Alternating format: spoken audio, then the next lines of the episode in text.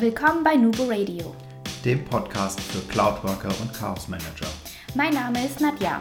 Mein Name ist Markus. Wir sind die Nubo Workers und das ist unser Podcast. Du wolltest schon immer wissen, wie andere Firmen Cloud-Technologie einführen und wie man das App-Chaos in den Griff bekommt? Dann bist du hier genau richtig. Wir versorgen dich mit den neuesten Informationen zu cloudbasiertem Arbeiten, liefern Input zu Best Practices und reden ganz offen über die Notwendigkeit von Chaos Management. Hallo und herzlich willkommen zu einer neuen Folge Nuvo Radio. Heute dreht sich bei uns alles um Microsofts neuesten Sprössling Teams. Wer sich mit Cloud-Technologie auseinandersetzt, der kommt an Teams eigentlich aktuell gar nicht groß vorbei. Wir schauen mal, hinter die Kulissen. Was gibt es bei Teams? Warum wird Teams so gehypt? Warum ist es die Messias-App? Warum ist dieser Hype entstanden? Warum wird es so gefeiert von der Community? Wir gucken uns ebenfalls auch mal an, was ist Teams? Welche Vorteile bringt Teams mit? Geben Tipps und Tricks aus unserer Erfahrung heraus und gucken auch mal in die Zukunft. Nachdem das Thema aber auch so ein Stück weit umfangreich ist, haben wir uns dann auch so ein Stück weit entschlossen, dass wir wahrscheinlich zwei Folgen machen werden. Wir wollen nämlich nicht, dass ihr euch nach einer halben Stunde erstmal langweilt. Wir werden das ein bisschen aufteilen. Heute in der Folge gucken wir einfach, was ist es?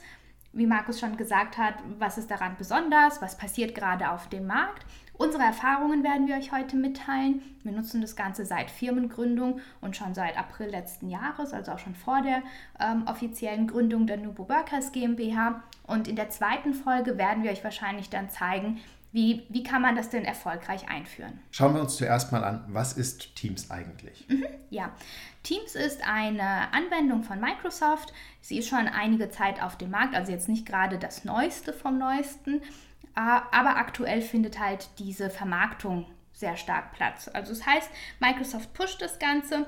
Teams selbst ist aber insofern ähm, eine Art Hub, kann man sagen. Es vereint nämlich die meisten Komponenten. Also das heißt, die Grundstruktur basiert auf einer Office 365 Gruppe. Das Ganze ist aber, wenn man jetzt Kommunikation betrachtet, eher chatbasiert. Man kann es im Grunde genommen also als Hub für Kollaboration betrachten. Welche Vorteile haben wir dadurch?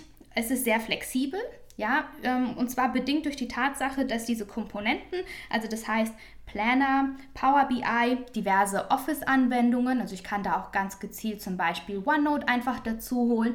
Dann stelle ich fest, ach, wir haben da irgendwo noch an einer anderen Seite eine Dokumentenbibliothek. Dann hole ich mir das immer als Tab mit rein das heißt, ich habe zum Beispiel diejenigen, die das nicht kennen, eine Oberfläche, da sehe ich alle Teams, die es gibt, also einfach eine, ein Kollaborationsraum mit Personen, die als Mitglied für dieses Team definiert werden.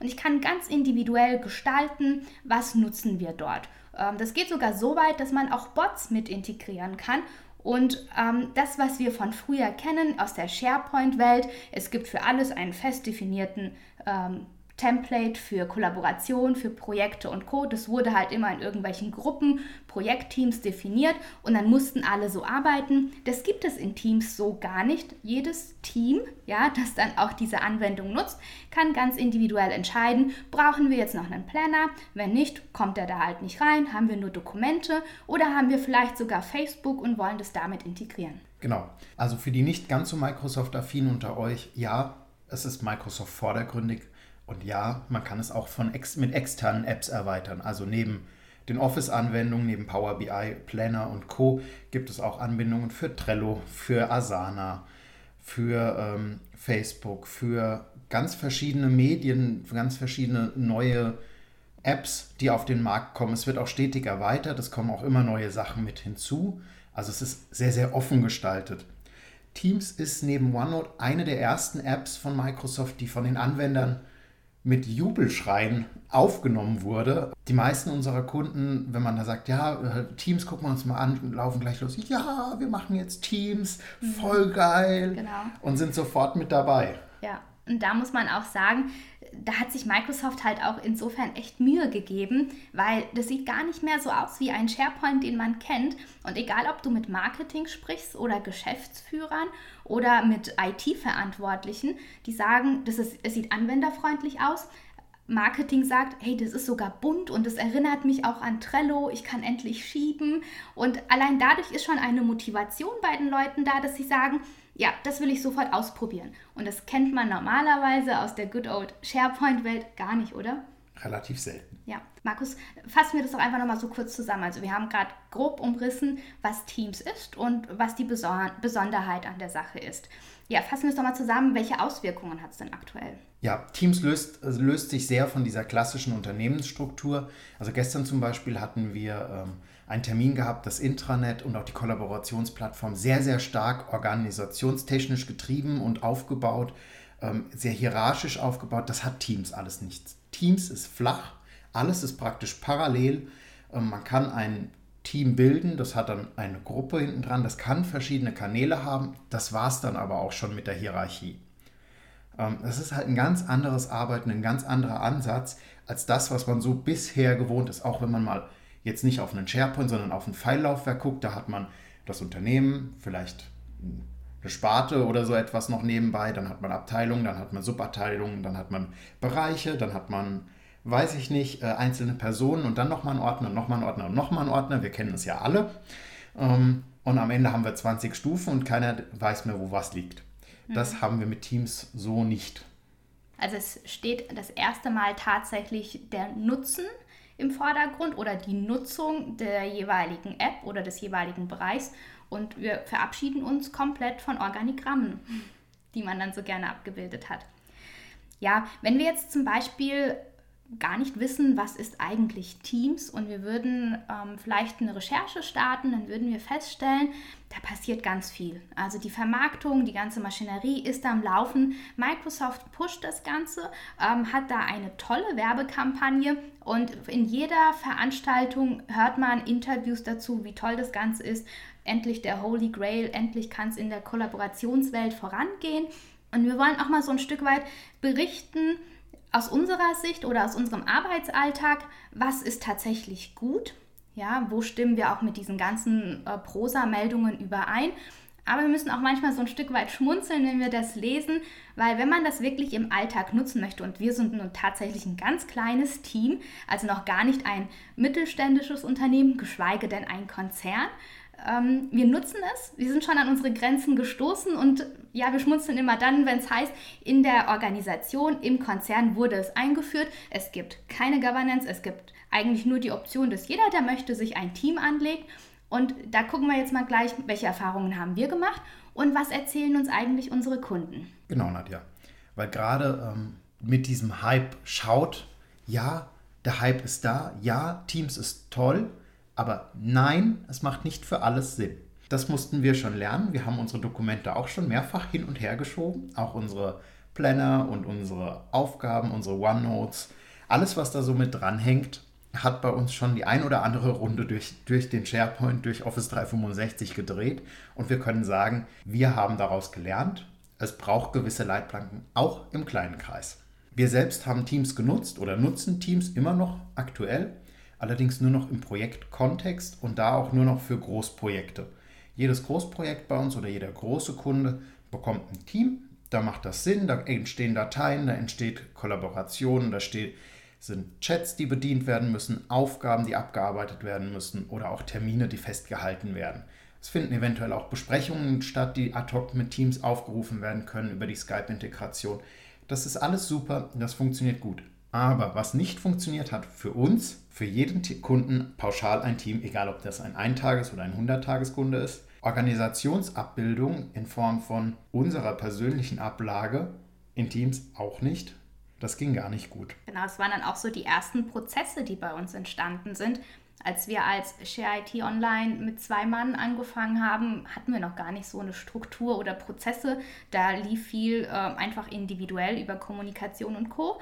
Aber sobald man wirklich sagt, jetzt müssen wir Prozesse einführen, und das sind ja auch wirklich dann organisatorisch wichtige Themen, Rechnungssteuerung, Auftragsmanagement und so weiter, da stößt man dann, je nachdem, wie flexibel man ist, also auch da wieder jeder, der sagt, nö, ich mag das ganz gerne so kunterbunt und das ist alles gar nicht so wichtig, wie und wo das liegt, ähm, dann bleibt einfach bei den Teams.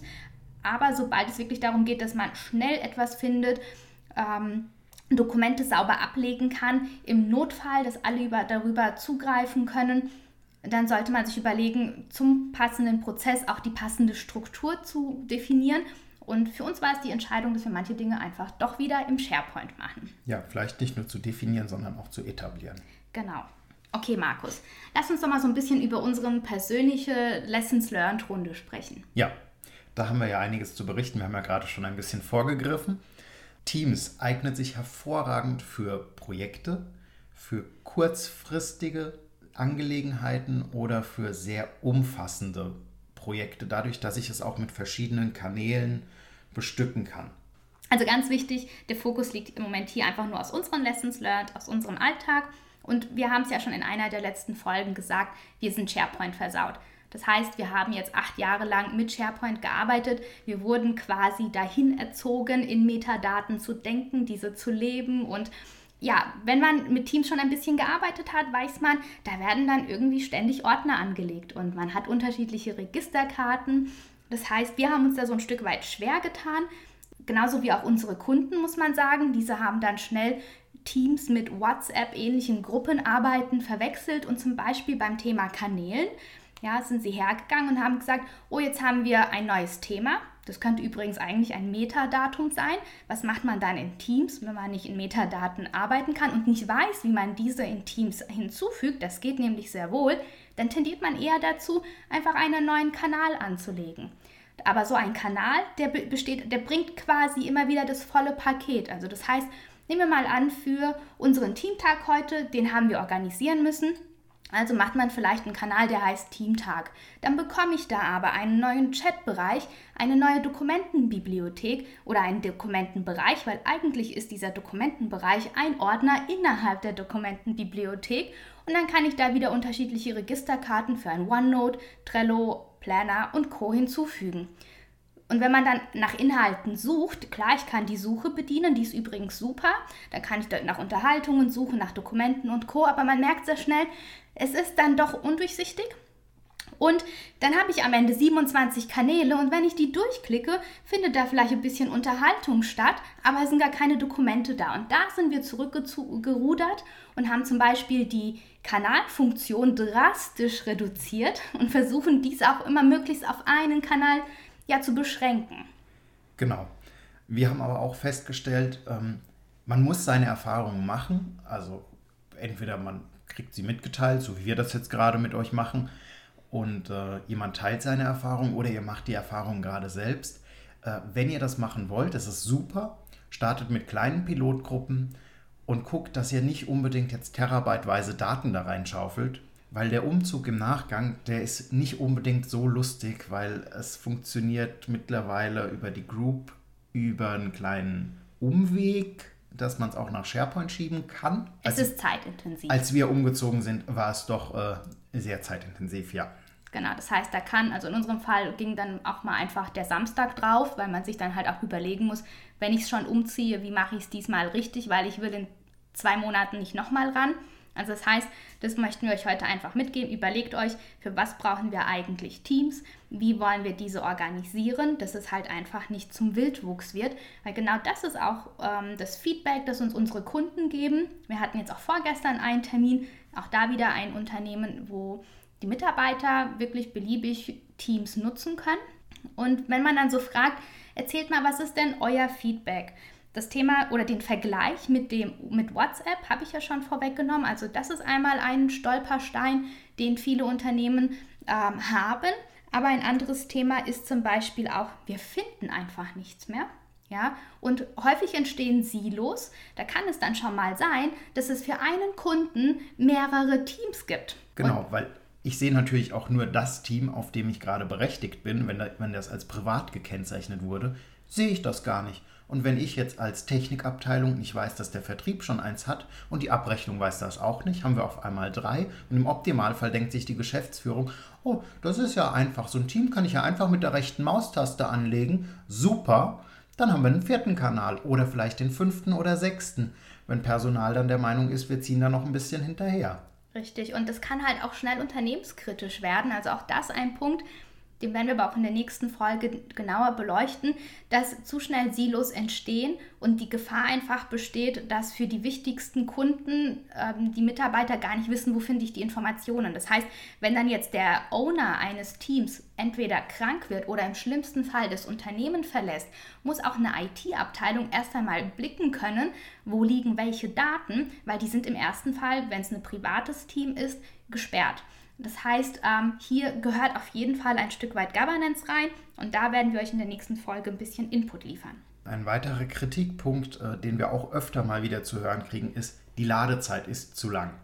Das ist auch bei uns aufgefallen. Morgens, man fährt den Rechner hoch, Teams braucht und braucht. Ich habe 150 Mbit zu Hause und es braucht trotzdem gefühlte drei Jahre, bis diese App hochgefahren ist. Das gleiche ist auf dem Smartphone zu finden es braucht einfach wahnsinnig lange, bis alles geladen hat, bis man was sieht und es ist nicht offline verfügbar. Also alles, was ich in Teams ablege, außer ich habe es mir per, per OneDrive-App gemappt, ist nur online verfügbar. Und der größte Stolperstein, das ist mir schon zwei, dreimal passiert.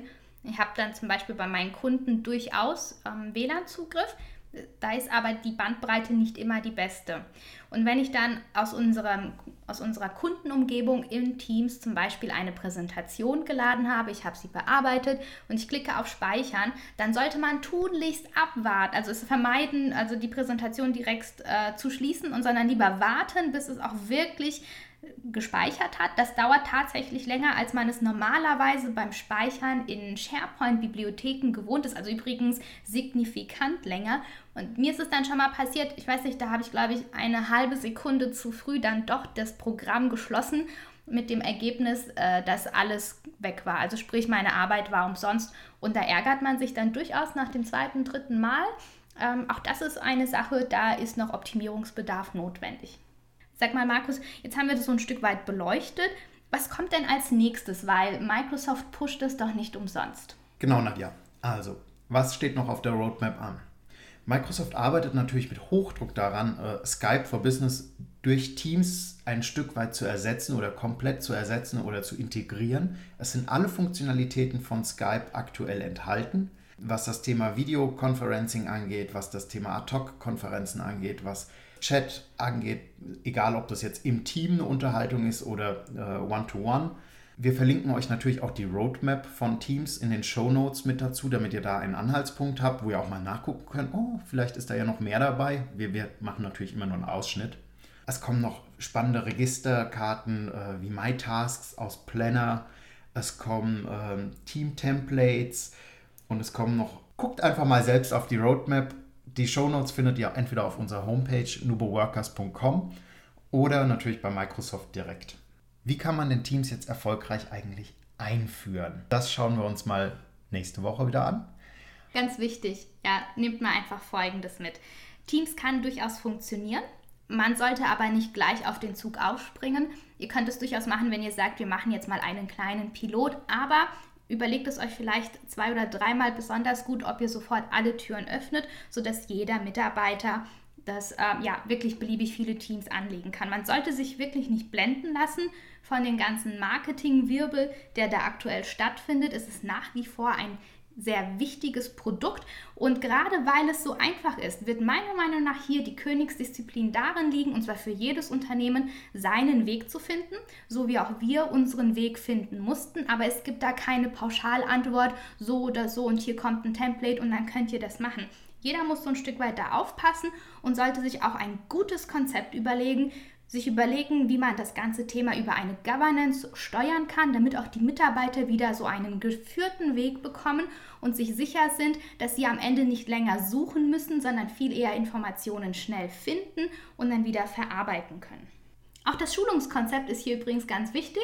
Da werden wir dann nächste, in der nächsten Folge genauer drauf eingehen und geben euch einfach mal so ein paar Schritte mit, die besonders wichtig sind bei der Einführung von Teams. Vielen Dank, Nadja, für den kurzen Ausblick auf die nächste Woche, auf die nächste Folge. Wir freuen uns natürlich immer, wenn ihr uns teilhaben lasst an euren Erfahrungen mit Teams, an euren Erfahrungen mit Cloud-Software, mit Collaboration-Software im Allgemeinen. Schreibt uns eine kurze Rezension, bewertet uns auf iTunes, auf Soundcloud und schreibt uns gerne auch eine E-Mail an info@nuboworkers.com. Was interessiert euch in den nächsten Folgen? Welche Themen sollen wir aufgreifen? Wir sind da wirklich offen für Themenvorschläge und freuen uns auf euer Feedback. Ja, und denkt immer daran, Kollaboration beginnt im Kopf und nicht mit Technik.